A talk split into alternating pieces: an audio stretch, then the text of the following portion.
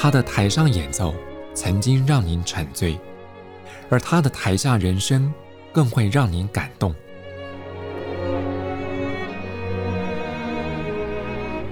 国家交响乐团爱乐实验室 Podcast 名家登场，有生命的音符只为您演出。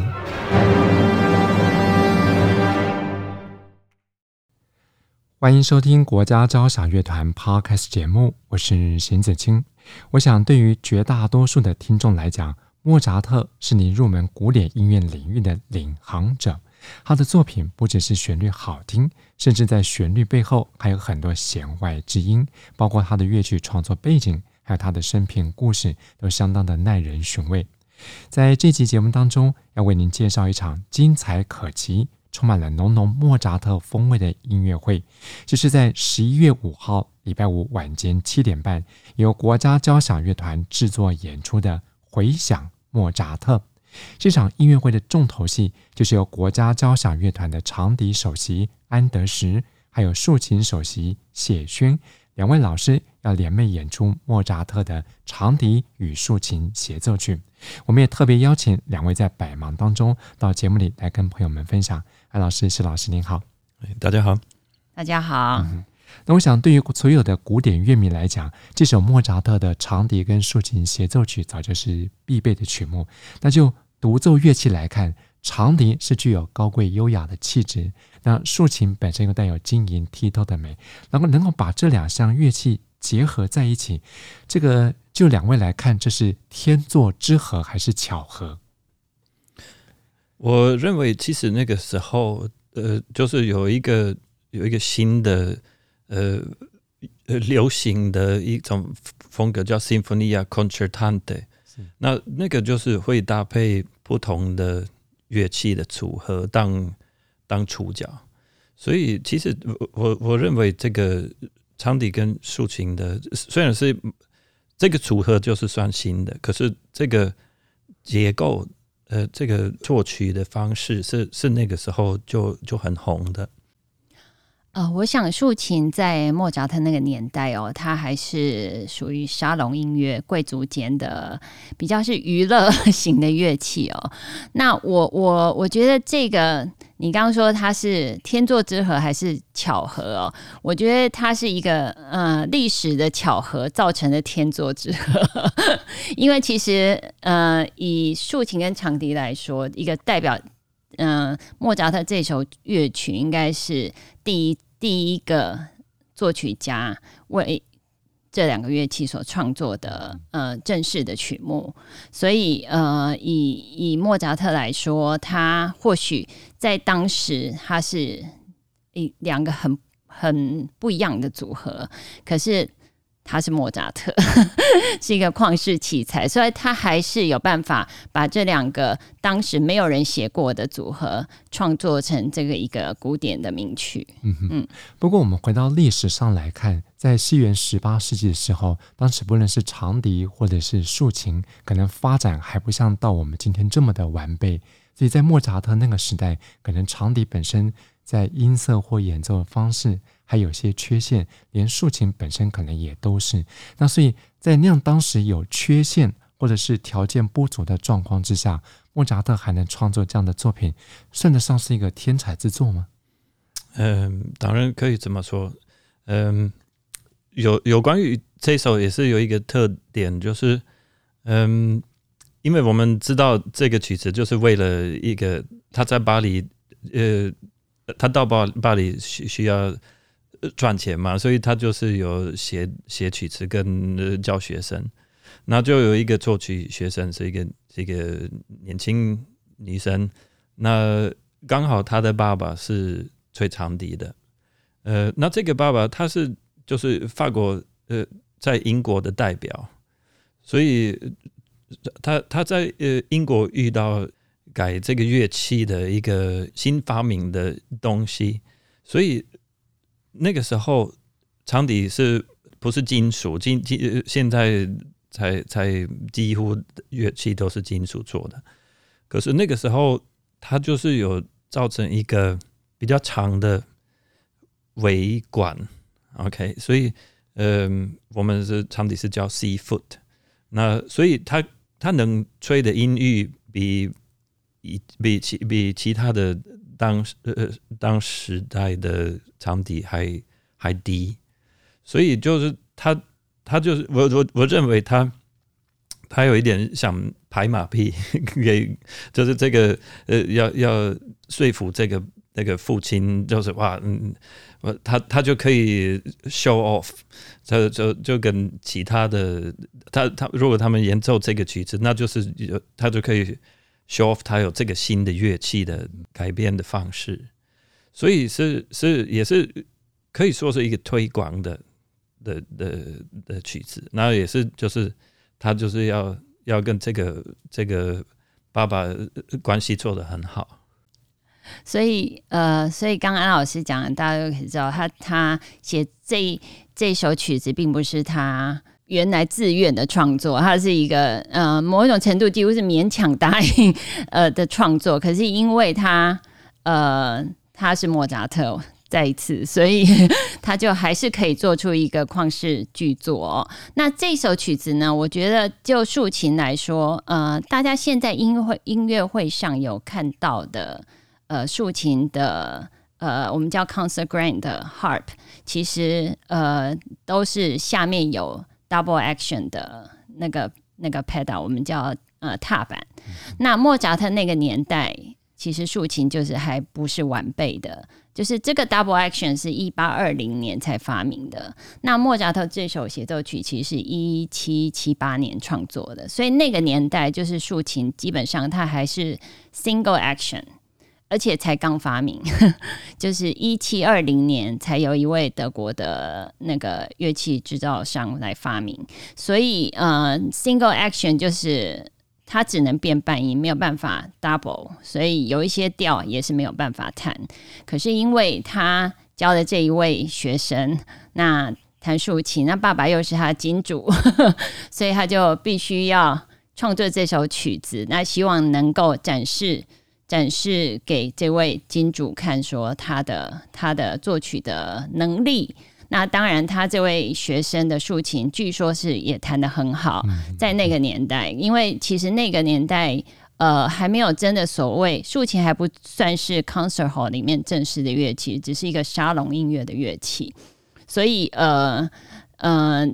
能够有那么好的技巧的竖琴家，可以想象应该是很少。所以我想，莫扎特某一个程度也是受了他的启发吧，等于看到哦，原来竖琴也是可以，呃，有这些不一样的技巧，不不管在呃音色或音阶，或是一些那个音色的变化的华丽度上面，所以所以他才用长笛跟竖琴，在当时是非常稀有的一个组合来创作这样一个曲目。那我们回到这个西方的音乐史上来看，像把长笛跟竖琴组合起来的这个室内乐还不在少数。那是不是在西元十八世纪开始，当时在这个花都巴黎就已经流行这种刚刚希轩老师所提到的沙龙音乐的组合呢？呃，我觉得那个年代应该还是很少，嗯，就是长笛跟竖琴。可是，就是莫扎特这首乐曲之后，我想给。之后的作曲家不不止在法国，就是在德国或是在欧洲其他地方，应该是有蛮大的一个启发哦。那到了后后来浪漫时期，到印象派更更是百家争鸣。嗯、我们嗯、有很多长笛跟竖琴的曲目。那基本上，我觉得莫扎特这首乐曲呢，它就是一个呃。怎么讲神主牌嘛，就是一个阿奏立在立在那个神主牌的一个，大家可以看哦，原来长笛跟竖琴，当然它它并没有很复杂的调性，它是 C 大调，可是它还是可以可以呃这么优美，这么天籁，那这么就是。三个乐章有这么多不同的变化，那长笛跟竖琴原来可以这么独奏，我觉得这个长笛跟竖琴这样子的一个特殊的组合，也从莫扎特这首曲子被开发了所有的可能性。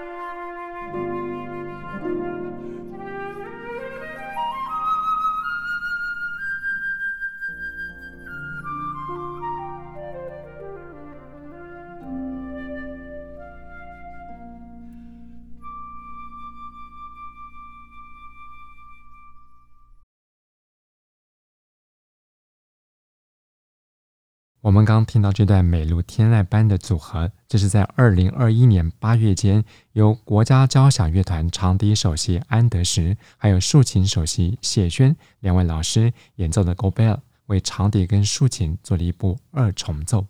在欣赏音乐之前，我们也聊了很多关于在西元十八世纪，在莫扎特那个年代，虽然不论就长笛或是就竖琴，他们的发展模式或是音色的稳定度，可能都不像现在这么的稳定，这么的悦耳。但是在有限的条件之下，莫扎特还是写出了像天籁般的长笛与竖琴协奏曲。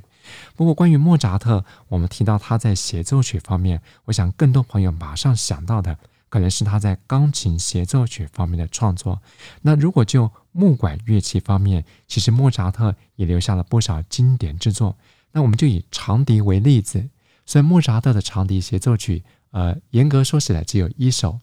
还有一首是改编自 oboe 双簧管的。但是如果就这个室内乐方面来看，他其实还留下了不少长笛的音乐。嗯，呃，讲到协奏曲，其实蛮有趣的。我认为应该有一首是。是漏掉的，那我自己怀疑是被误会是 Stamitz 写的曲子，应该我我我自己认为是应很有可能是莫扎特的那个，当然可以也可以是说是不是 Stamitz 模仿莫扎特，可是我以为这个是是原本就是莫扎特的的作品，就是那个不见的那个协奏曲，那当然也有一首就是从 Obo 过来的。这个我们也不确定是不是莫扎特自己改变，还是是别人改变的。可是留下来就是长笛会用的。那嗯，那个时候他有到曼海，嗯，第一次第一次离开家里的的去曼海姆，所以他就就过得很好的，他没有爸爸的那个压力存在，所以嗯呃，他他就有一些呃新的朋友，那就是曼海姆的场地首席，嗯，Wendling，那 Wendling 就帮他介绍一些吹长笛的。就就就这样，他就有一些可以，就是委托的的的的曲子，可以就就是有一些赚钱的机会。那所以现在留下来的，应该就是说是呃四个 quartet。那这些 quartet 就是长笛跟弦乐。那我我也觉得，嗯，这个 quartet 非非常好听的。那特别是有一个是瑞大调的，呃，应该是 K 二八五的样子。那这个就很很像 mini 的 mini 协奏曲的，可以这么说。它它的它的这个活力就是很像长笛的的的角色，就是非常有有活力的。那第二乐章的慢板，弦乐都是在拨弦。所以很很很好听的一个乐章，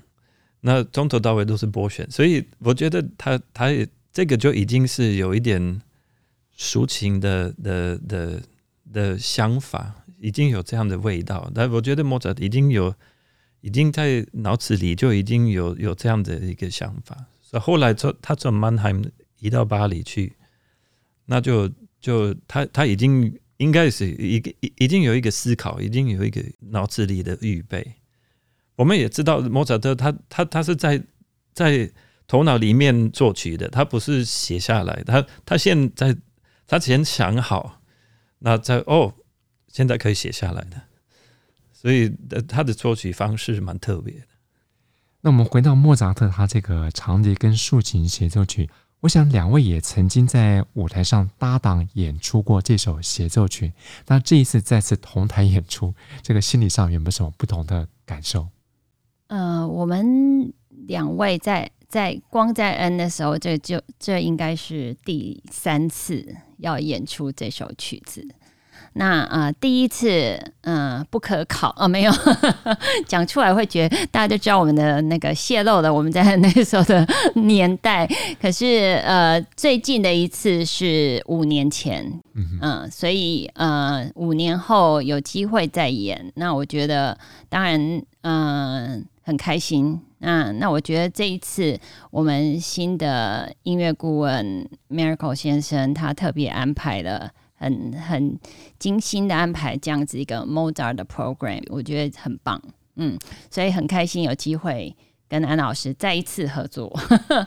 要呃呃，当然能够有机会演奏莫扎特，当然就是是很是一个 treat，这是一个一个对对演出是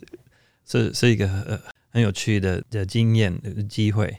那对听众也是很享受的时刻，所以。莫扎特就是可以说是双赢，就是 double、嗯、就 win win，、嗯、对不对？所以当然当然很快乐，呃，Maestro Miracle 安排给我们这样的一个机会啊。我想要我要补充一点哦，就是说竖琴这在这一首协奏曲里面，其实。难度是蛮高的，就是演奏起来也是颇有压力，因为呃，我想呃 mozar 这位学生他的技巧应该也是蛮好，那所以呃，他有很多快速的音群、音阶，或是说一些不一样的。那对竖琴演奏家来说，尤其是现代的竖琴演奏家，因为我们是现在是大竖琴，那 moda 他们那个年代那个 single action。的 size 跟弦的张力跟现在的竖琴是呃不能比，所以他们只需要在沙龙让旁边人听到就可以了。那我们现在的竖琴就必须要让整个音乐厅的人都听到，所以就是说在指力上的的训练比那个年代一定是要多非常多。可是你还是要弹一样快，甚至更快。所以呃，要弹这首曲子，在在之前我自己是有。嗯、通常是在蛮长的一段时间，我就会让自己的 finger 就是 conditioned，就是你必须要维持在很好的灵活度，那这样子才有办法那个在琴弦上很很大的张力下，又又可以很快的飞舞。所以，嗯、呃、嗯、呃，我不晓得长笛这首曲子，安老师觉得它是属于比较比较没有压力的曲子，还是？可是竖琴其实弹竖琴加弹这首曲子其实是呃。技巧上是蛮困难的，所以为什么在很多呃国外的不管是乐团或是 audition 有一些不一样的考试，这一首曲子常常是在指定曲，就是可以马上看出来你的你的手指的训练跟灵活度。那就场地来看的、嗯，对啊，当然也是这样。呃呃，每个职业的乐团也是一定会要求要要拿出来给莫扎特的的。协奏曲考试，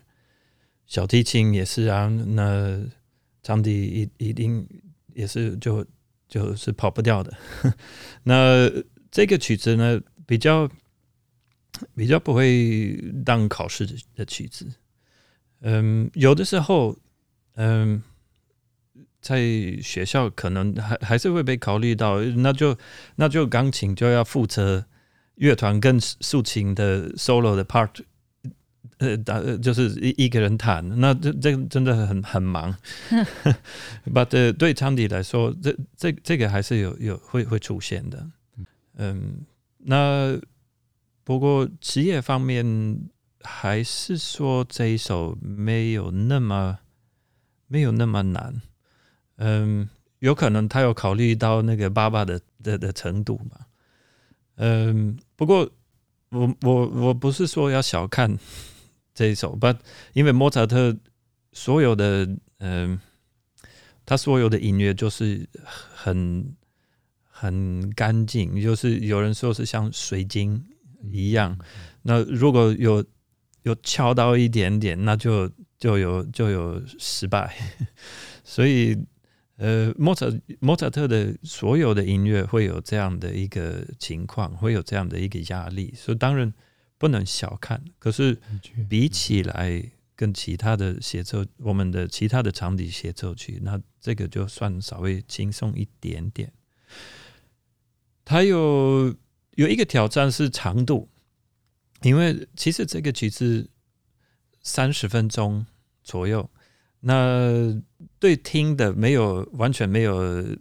不会觉得是那么长，可是演奏的真的是。要要要要那个那个 focus，这个还是有有有一个 challenge，有一个挑战。呃，我想这首乐曲，刚刚安老师有提到它很长哦，那主要也是因为呃，Mozart 写的三个乐章都有 cadenza 装饰奏的部分。那其实，在史料上哦，就是可以可以查到说，好像 Moza 其实他是有写这个 cadenza，可是。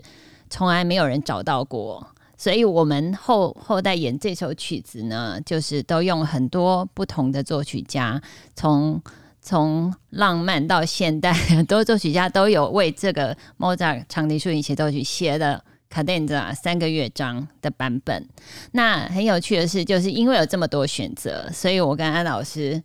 几乎每次都用不大一样的排列组合来，呃，来希望也给听众一些不一样的感受。那我们这次很特别，是我们三个乐章用的是不同作曲家的 的 cadenza。嗯，呃，平常一个协奏曲是演出者也是会自己自己提供这个部分嘛。可是因为这个就是一定要作曲的，因为两个乐器嘛，所以不能不能用这个。improvise，嗯嗯，所以，呃，应该就是要懂得抒情才可以写出来 cadenza，因为我我没有办法做做东西，因为我不知道竖琴的的那个技巧，呃，我我知道有一些限制啊，把的像像不不能不能用钢琴的想法，不虽然是可以。弹和声啊什么的，可是因为这个可能谢老师要稍微解释一下，嗯、你你们也不不能用所有的手指头钢琴是可以用十个嘛？那那竖琴其实并不是用，我们用八个，我们是不用小指的。所以呃，很多作曲家有些可能研究的不够透彻的话，我们就 就会有点麻烦。不过不过，因为呃，cadenza 部分很有趣，就是说，因为它必须要还是要 fit in 到这个这个协奏曲里面，所以就是有一些后来浪漫派的作曲家，他写的稍微。稍微 ro too romantic 的感觉的话，就有一些长笛竖琴家就不喜欢，因为觉得就是跟跟这个 Mozart 本身写的协奏曲这穿插在里面，就觉得那个年代上有点错乱的感觉。所以就是说，在选择的时候，其实你也可以呃，两位独奏家或是指挥也可以就就他们个人的呃理解或是 preference 那个。喜好去做这样子的选择，所以还蛮好玩的。不过尽管如此，我想两位演奏过莫扎特的作品还不在少数。那就你们个人的各自专业来看，莫扎特音乐的魅力在哪里？我觉得大部分人对莫扎特的音乐啊，呃，都会觉得他就是代表着某一种纯真哦，就是或是喜喜悦。那或是那个 purity，就像刚刚安老师讲的，那我觉得这个就是，嗯、在古典音乐的这样子的一个呃百花争放，就是后代这那再回去听 Mozart 的音乐，就会觉得说，哇，莫扎特为什么有有办法用这么简单的架构，或是这这些很单纯的从。几乎是几乎是简中，他还是可以把所有的繁带出来，所以我觉得这个就是很很难得。那当然也是他他天才的那一面啊、哦。那那我觉得 Mozart 的音乐不管怎么样，它就是一个很舒服的，给一般的爱乐者来说没有压力的。那呃，对对呃，听起来就是。正面的，是很积极的、很快乐的、很开心的，那很优美的。所以，所以为什么他经过这么这么多年、这么几百年，还是呃古典音乐的，等于是很多人的最爱哦。嗯，当然是这样。我要加一个字，就是 fresh，新鲜。呃，那这个也也不是我个人这么说，是舒曼说的。他是认为，呃，莫扎特的你你听莫扎特的音乐会会越来越 fresh，呃，越来越新鲜，就是不你你你听不腻莫扎特的音乐，那多越来越多就是越多听会越喜欢这样。不过，在过去也曾经有一些这个心理学家或是教育专家，甚至音乐家们都特别推荐莫扎特，认为对于孩子们刚刚开始学习音乐，不论是他的教育的启蒙，或是他对于这个音乐的认知，都有一些影响。那两位其实在教学方面也都有相当丰富的经验，关于这一点，两位怎么看待呢？呀，呃，嗯，有有两个方面，如果是。是给是给听的，我是给演奏的，是那就完全不一样。因为呃，像我刚刚讲的，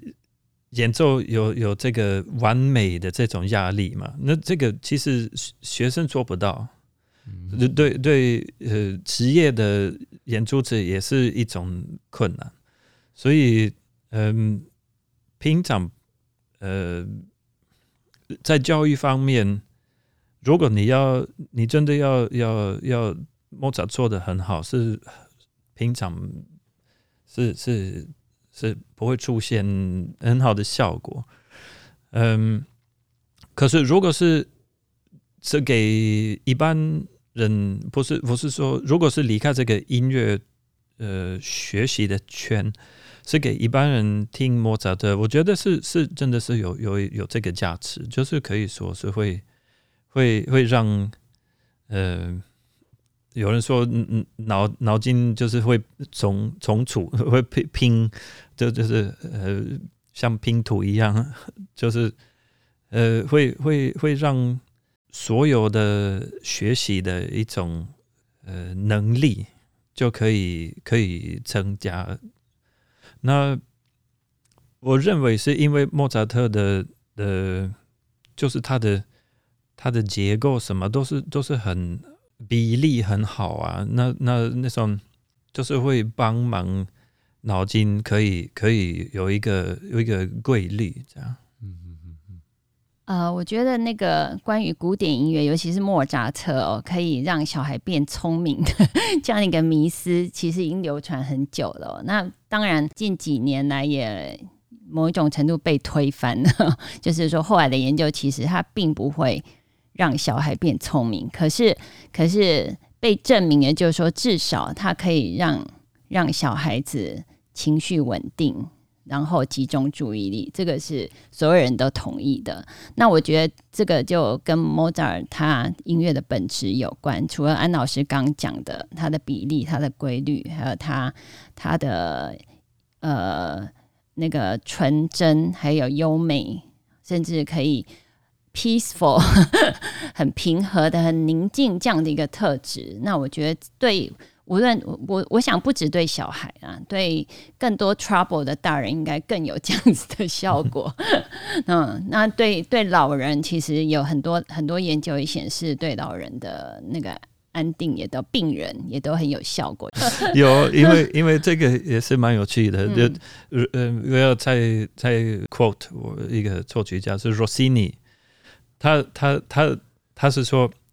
呃，如果就是比如说音乐是药。要的话，那就是他说他每一周就贝多芬两次，海顿四次，那莫扎特是每天，所以就是每天要听莫扎特，就是就是。这是 Rossini 说的，是 Rossini 说的。我因为 Rossini 他没有听过他后面的其他作曲家，所以后面可能有一些其他的 option。以我们这个二十一世纪的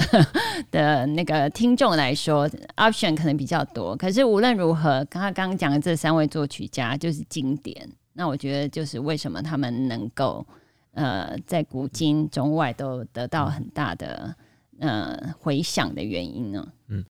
在十一月五号晚间七点半，在台北国家音乐厅由国家交响乐团制作演出的《回响莫扎特》这场音乐会，除了刚才我们特别请到了长笛首席安德什、竖琴首席谢轩两位老师，他们将领衔演出莫扎特的长笛跟竖琴协奏曲。除此之外，在音乐会一开场，只是莫扎特脍炙人口、充满了戏剧震撼力的经典歌剧《Don Giovanni》。乔凡尼先生序曲，在下半场则是相当崇拜莫扎特的俄国作曲家柴可夫斯基，他运用了莫扎特的经典旋律，做了一组莫扎特风格组曲。在国家交响乐团驻团指挥张颖芳率领之下，也让莫扎特的音乐在初秋的台北夜晚，给所有爱乐朋友有温暖又甜蜜的拥抱。而在这期节目当中，我们也透过了安德士老师跟谢轩老师的介绍，我想您所认识的不只是莫扎特的优美旋律，还有在这些天籁的背后更触动人心的感动。我们谢谢两位来宾，谢谢国家交响乐团 Podcast 节目，我是邢子清，谢谢朋友们收听，我们再会。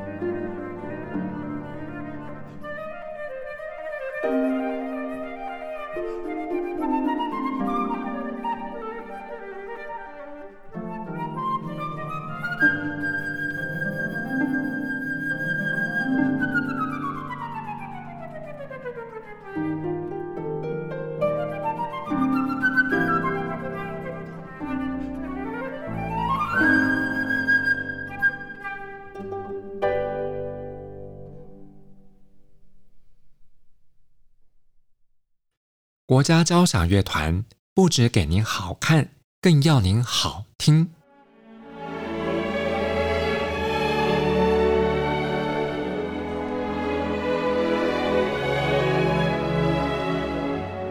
国家交响乐团独家精彩实况，原创 Podcast 节目，舒缓音乐，